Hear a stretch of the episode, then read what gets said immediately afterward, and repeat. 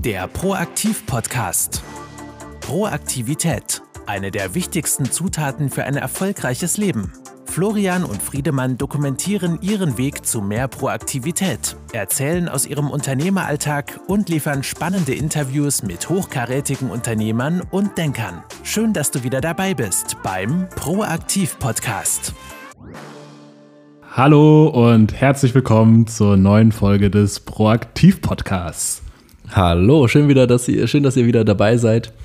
Wir sind jetzt seit einem Monat sitzen wir wieder zusammen und nehmen die nächste Folge auf. Ähm, ja, ich bin total froh, dass wir hier mal wieder zusammensitzen und mal eine Runde wieder quatschen. Ich freue mich ebenso. Also die letzten fünf Folgen haben wir, glaube ich, in zwei Tagen einfach abgedreht und dann quasi gebuffert und dann abgespielt und jetzt sind wir wieder live dabei.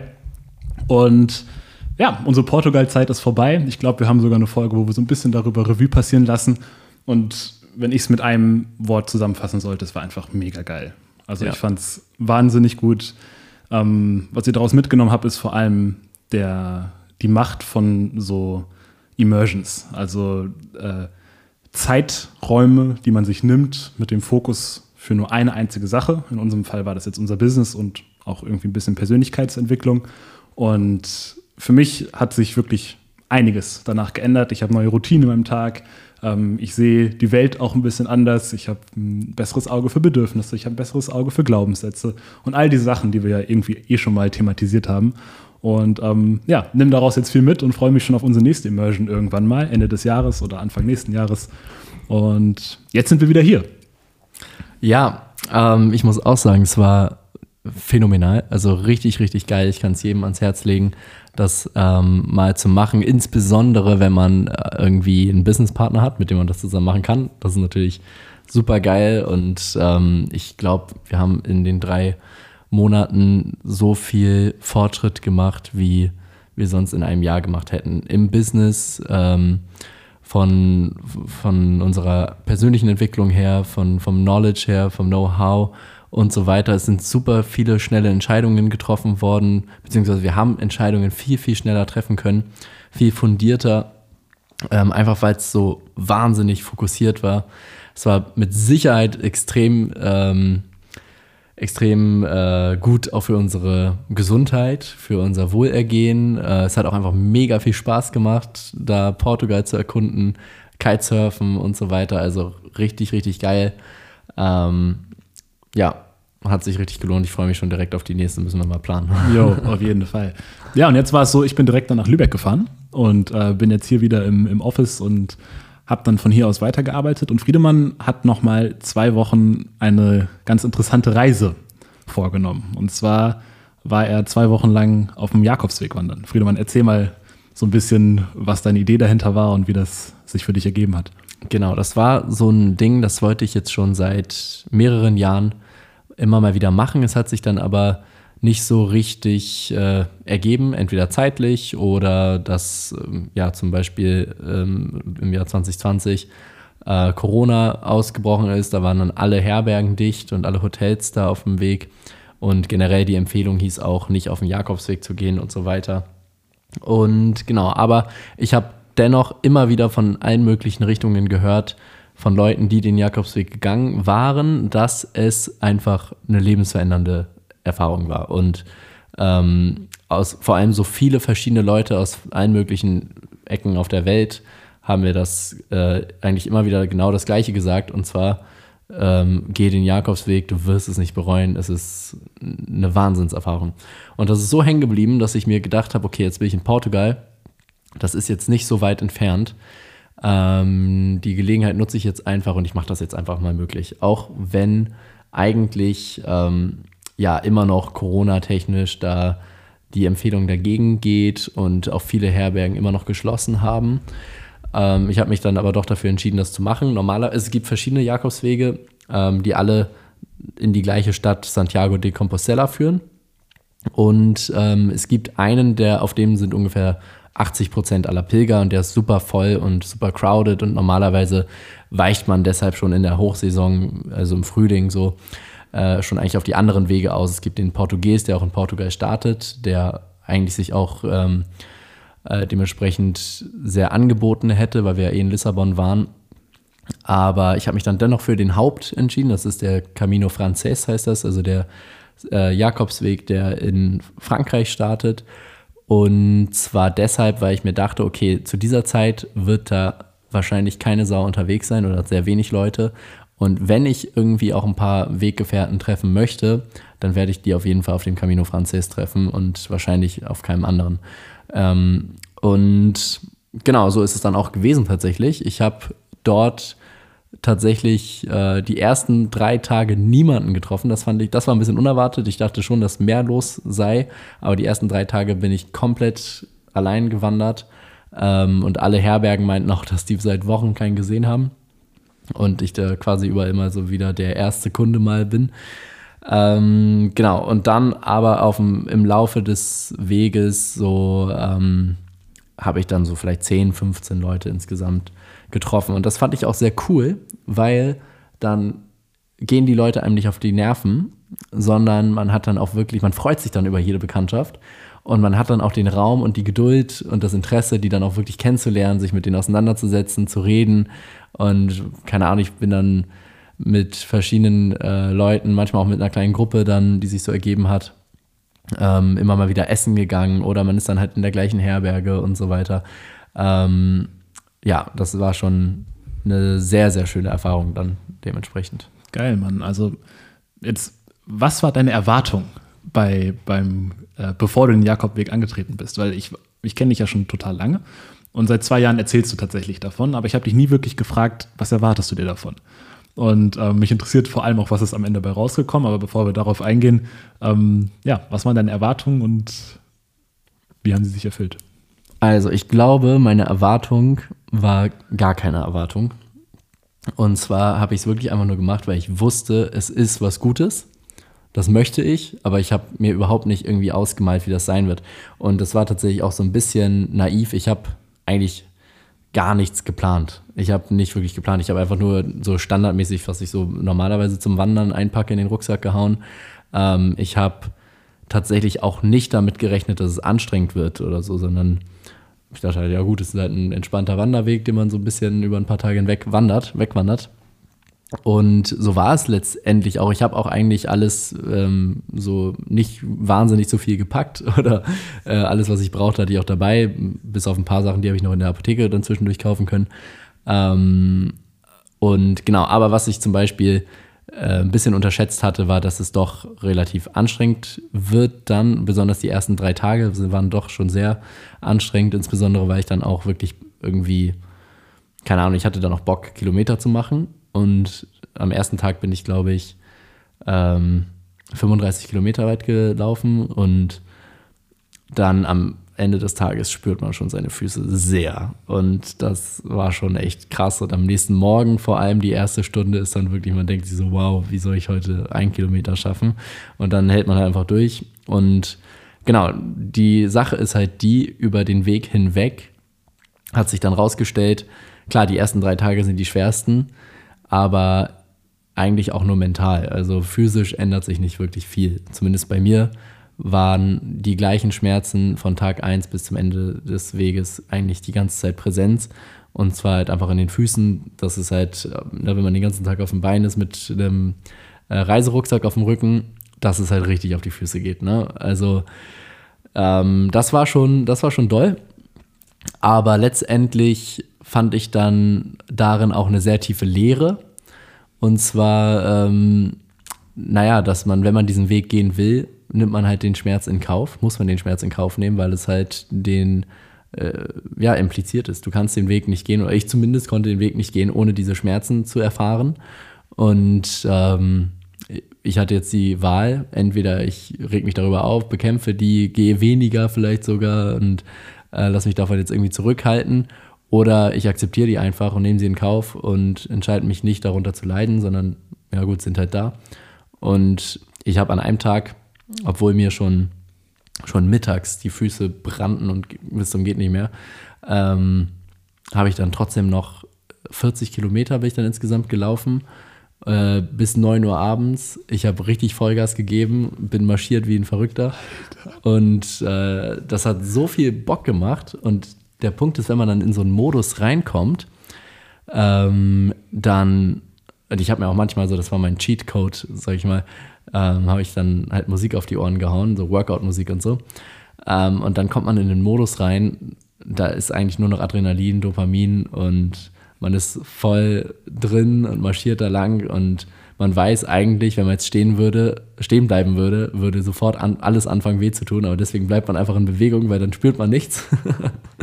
und äh, aber trotzdem irgendwie so viel positive Emotionen und ja, also das, das ist dann schon geil. Und auf der anderen Seite habe ich aber auch manche Tage ganz bewusst gesagt, ey, heute mache ich einfach mal richtig entspannt 20 Kilometer, um 2 Uhr ankommen und irgendwie das Dorf genießen, die Sonne genießen, ein bisschen lesen, gut essen und so habe ich dann auch gemacht. Ja, also, spannend. Das, was ja. du gerade eben meintest, es klingt so ein bisschen wie so ein Runners High. Ja. Also, ne, bei, bei Marathonläufern ist es ja so, dass sie dann irgendwann auch in so einen Modus kommen, wie du ihn gerade beschrieben hast, dann einfach nur noch funktionieren, aber sich gar nicht mehr äh, gar nicht mehr aufhören können, weil dann wissen sie, wenn ich jetzt aufhöre, klappe ich zusammen. Ja, ja, ja, ähm, Cool. Und es war ja auch jetzt so, dass du wirklich alle externen Einflüsse ausgeschaltet hast. Du hattest dein Handy auf Flugmodus, WhatsApp war ausgeschaltet, du hattest keine E-Mails, du hast unsere Unternehmenskommunikation über Slack, du warst vollkommen raus und warst wirklich, hattest zwei Wochen nur für dich. Was waren da so, so Themen, die dir durch den Kopf gegangen sind? Was, über was hast du nachgedacht? Was hast du da jetzt rausgezogen für dich? Genau, also erstmal muss ich sagen, die ersten paar Tage sind natürlich unangenehm, weil ich glaube, jeder von uns ist handysüchtig und ähm, oder zumindest hat man immer diese, diese Cues, dass man wieder an sein Handy fassen möchte. Und wenn man das dann einfach weglässt, dann fühlt sich das irgendwie erstmal komisch an. Aber danach, so drei, nach drei Tagen ist man dann halt auch irgendwie über den Berg und dann vergisst man das komplett. Und ich habe dann gar nicht mehr dran gedacht, irgendwie, wie es jetzt unseren Sales geht oder ähm, was jetzt wohl bei uns passiert und so. Ich habe ehrlich gesagt überhaupt nicht mehr dran gedacht.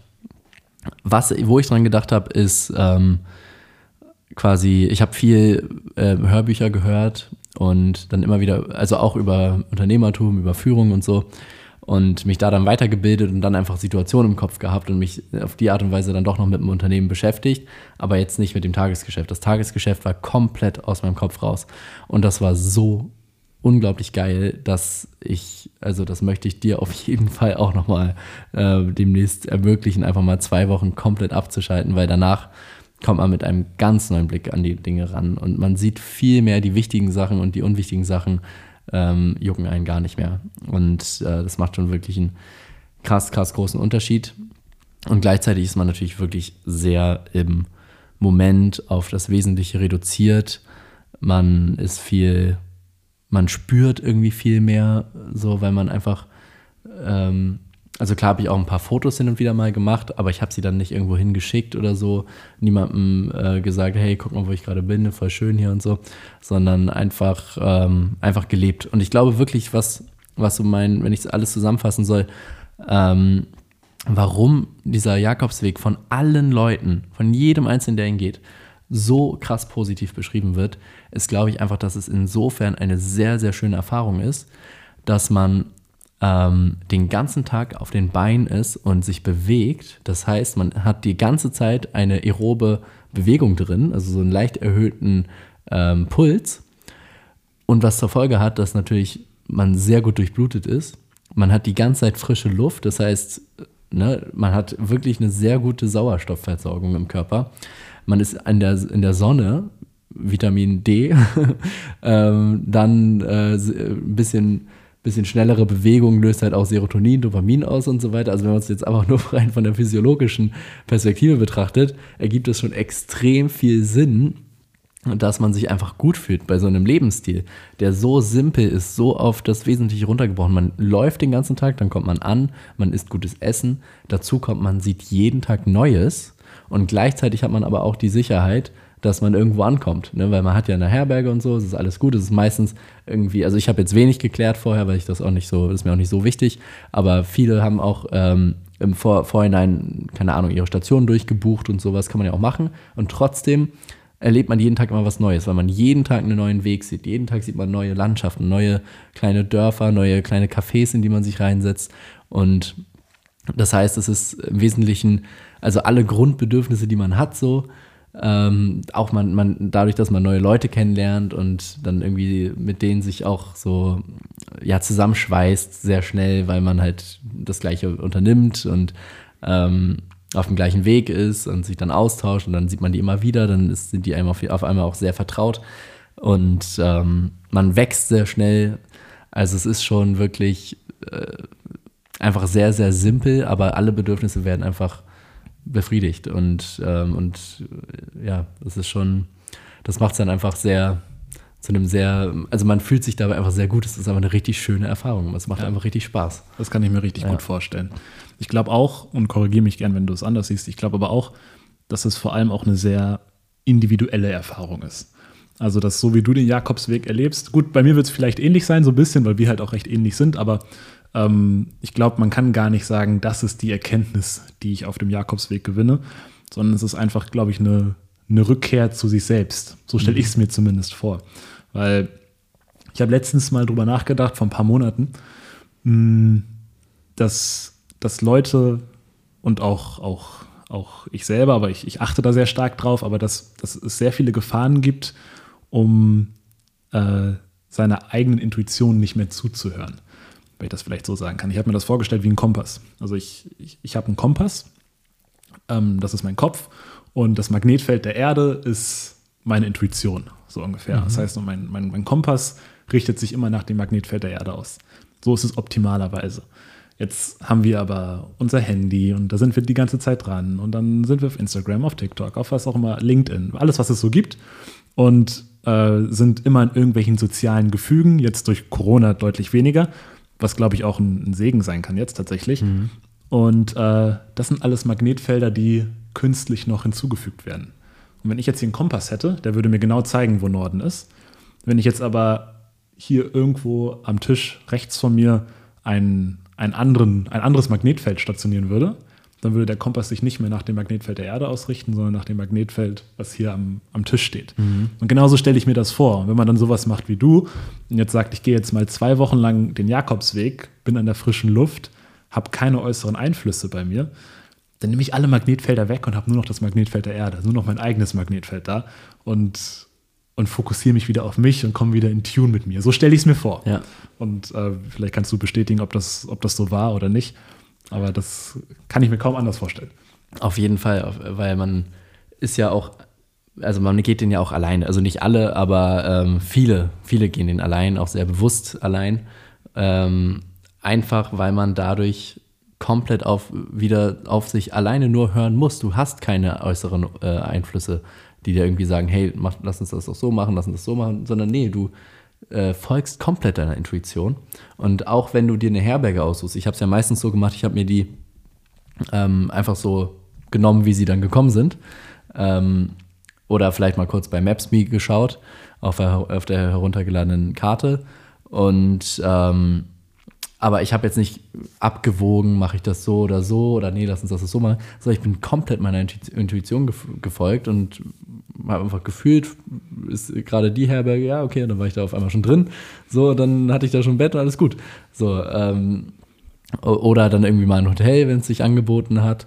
Äh, das heißt, man folgt schon sehr, sehr seiner Intuition und trifft einfach sehr viele kleine Mikroentscheidungen die aber komplett unbewusst sind, die, die man natürlich im Nachhinein dann ähm, irgendwie rechtfertigen würde. Ja, ich habe das genommen deswegen, aber eigentlich lässt man sich einfach nur, man begibt sich auf das Magnetfeld, wie du sagst, was seine eigene Intuition ist und folgt der einfach.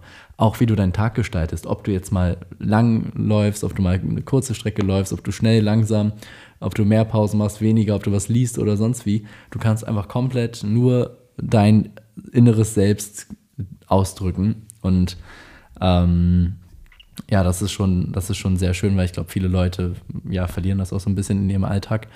Ähm, ich glaube auch, wenn man es vielleicht so aus der Evolutionsperspektive betrachtet, der Mensch ist ja auch darauf ausgelegt, viel zu laufen, viel zu wandern. Das können wir sehr gut. Und das machen wir normalerweise nicht im Alltag. Und wenn du es dann auf einmal, wenn du dich dann in ein, in ein Leben begibst für ein paar Wochen, wo du jeden Tag quasi deine evolutionäre Bestimmung erfüllst, dann ist es auch nicht verwunderlich grundsätzlich, finde ich, wenn, wenn es einem dann sehr gut geht. Und eigentlich alle Leute, die ich da getroffen habe, selbst die, die da irgendein großes Laster mit sich rumgeschleppt haben, äh, die waren alle positiv, die hatten alle gute Stimmung und denen ging es gut, einfach in dem Moment, weil man, ja, weil dieser Weg das so irgendwie so beflügelt. Das ist so ein bisschen, ja, man, man ist dann so ein bisschen high einfach. Und ähm, ja, also ist echt eine, eine sehr, sehr schöne Sache. Einfach, also was man sich dann persönlich daraus zieht, irgendwie vielleicht auch an Erkenntnissen, Schlüssen und sowas, wie du sagst, ist komplett individuell. Manche machen das ja auch irgendwie, weil sie sich neu beruflich orientieren wollen oder so. Ähm, ich glaube, dazu kann ich auch schwer irgendwie was sagen, sondern was für mich einfach ausschlaggebend war, war, dass dieser Raum erschaffen wird und dass es vor allem auch einfach richtig glücklich macht und, und Spaß macht, diese diese Erfahrung ist super gesund ähm, und ja, es ist einfach geil. Wahnsinn. Richtig, richtig spannend, Friedemann. Also das ähm, hat mich auch nochmal sehr motiviert, äh, auch nochmal in Erwägung zu ziehen, den zu machen. Bevor du ihn gemacht hast, dachte ich, cool, dass du ihn machst, aber für mich ist das, glaube ich, nichts. Jetzt, wo du wiedergekommen bist und wir haben ja auch dann direkt bei deiner Ankunft auch direkt darüber geredet und jetzt nochmal hier auf dem Podcast, äh, da, da hat sich bei mir einiges jetzt auch geändert und ich habe auch richtig, richtig Bock, das auch mal zu machen. Auf jeden Fall geil. Danke, dass du die Erfahrung geteilt hast. Eine letzte Frage habe ich noch. Ähm, mir ist gerade eingefallen, dass es ja üblich ist beim Jakobsweg, dass man irgendwie am Anfang so einen Stein oder so einen Symbolgegenstand in die Hand nimmt und der soll dann ein Laster symbolisieren, was man in sich drin trägt. Und dann geht man den Jakobsweg über die Zeit hinweg und dann am Ende des Jakobsweges oder vielleicht schon mittendrin wirfst du den Stein weg. Und das machst du genau dann, wenn du dein Laster irgendwie losgeworden bist. Hast du so einen Stein mitgenommen? Hattest du so ein Laster und hast du ihn dann weggeschmissen oder hast du das gar nicht gemacht? Ich habe mir einen Stein aufgesammelt und ich habe ihn auch weggeschmissen. Geil. Ich habe tatsächlich in einer sehr, also ich habe quasi im letzten Drittel des äh, Camino Francis angefangen. Deswegen bin ich auch nur elf Tage gelaufen. Ähm, und ich wusste tatsächlich nicht, oder es hätte wahrscheinlich auch nichts in meiner Planung geändert, aber es war dann recht überraschend für mich, dass ähm, eigentlich schon am dritten Tag dann dieser Haufen kam, wo man seinen Stein wegwirft. Das heißt, ich habe den nur drei Tage mit mir rumgeschleppt. Ähm, ich habe es auch eigentlich, ich muss sagen, ich habe überlegt, ob ich irgendwie so ein krasses Laster habe. Ich meine, ich habe ja gar nicht irgendwie den Weg jetzt gemacht aus irgendeiner Sinnkrise heraus oder so. Aber was ich mir überlegt habe, was so ein so ein bisschen einfach so ein Ding ist, was mir sehr wichtig ist. Ich habe mir den Stein genommen und gesagt, ähm, dieser Stein symbolisiert jetzt quasi das, ähm, die Opferhaltung, die Unverantwortlichkeit. Und wenn ich den wegwerfe, gehe ich raus aus der Opferhaltung und rein in die Selbstwirksamkeit und die Verantwortlichkeit für mein Leben. Weil ich finde, das ist einfach so ein Leitmotiv, was mich generell extrem motiviert und mit dem ich mich sehr identifizieren kann. Und deswegen dachte ich, mit diesem Stein kann ich das nochmal stärken. Und dann kam tatsächlich auch dieser riesige Haufen, wo ein riesiges äh, eisernes Kreuz drin steckt. Ähm, ja, kann jeder für sich selber entscheiden, ob man da jetzt irgendwie da auch einen religiösen Zusammenhang sieht äh, oder eine Bedeutung, die er zuschreibt. Genau, und dann habe ich diesen Stein halt genommen und auf diesen Haufen raufgeworfen. Hat sich auch irgendwie ganz lustig angefühlt, aber war dann halt auch recht auch schnell wieder vorbei. Genau, aber viele machen das auch so, dass sie dann Steine für Familienmitglieder mitnehmen und die da lassen und so weiter. Genau. Ja, wunderbar. Also raus aus der Opferhaltung, rein in die Selbstwirksamkeit. Ein perfekter Satz zum Ende des Podcasts hin. Ähm, ja, und wenn euch beim Anhören dieses Podcasts äh, eine Sache, die Friedemann gesagt hat, sehr inspiriert hat, oder vielleicht kennt ihr sogar jemanden, wo ihr denkt, der hat richtig Bock, auch mal den Jakobsweg zu gehen, nur weiß es noch nicht, dann nimmt euch bitte kurz die Zeit und drückt auf Teilen, schickt das gern an die jeweilige Person weiter über WhatsApp oder vielleicht auch über E-Mail. Und ähm, ja, vielen Dank dafür und wir hören uns das nächste Mal. Es war mir wieder eine Freude und ich freue mich schon auf die nächste Folge. Ich freue mich auch. Bis zum nächsten Mal. Bis dahin. ciao. ciao. ciao.